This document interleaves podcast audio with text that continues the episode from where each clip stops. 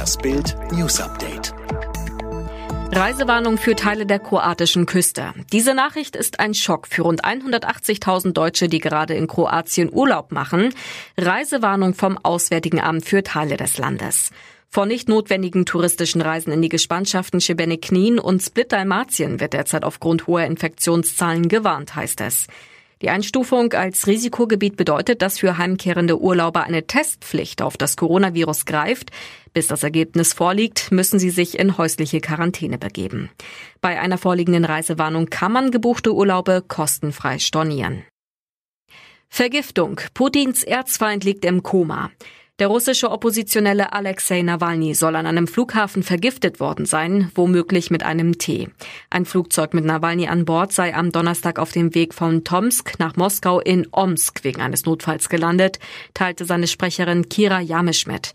Nawalny kam in eine Klinik, sein Zustand war am Nachmittag kritisch, Koma. Auf den prominenten Antikorruptionskämpfer hatte es in der Vergangenheit immer wieder Anschläge gegeben. Lukaschenko steht mit dem Rücken zur Wand. CDU-Generalsekretär Paul Ziemiak warnt vor einer erneuten Eskalation der Gewalt in Weißrussland. Nach seinem Geheimbesuch bei der weißrussischen Oppositionsführerin Svetlana Tichanowskaja in Litauen hat sich Ziemiak bei Bild Live besorgt über die Lage in Weißrussland gezeigt. Lukaschenko habe nicht viele Optionen, eine davon ist Gewalt anzuwenden.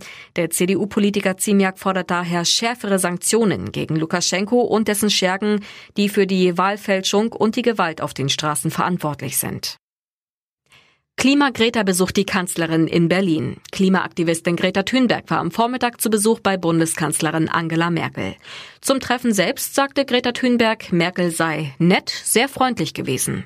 Warum das Treffen aber bei deutschen Fridays for Future Aktivisten für Zoff sorgte, lesen Sie bei Bild. Ist Berliner Terrorfahrer wirklich Iraker? Nach dem islamistischen Angriff auf der Berliner Stadtautobahn A100 hat Innensenator Andreas Geisel die Duldung des Täters in Deutschland mit den Regeln des Rechtsstaates begründet. Doch 100 Prozent klar ist es nicht, dass Samad A aus dem Irak kommt. Die Hintergründe erfahren Sie mit Bild Plus.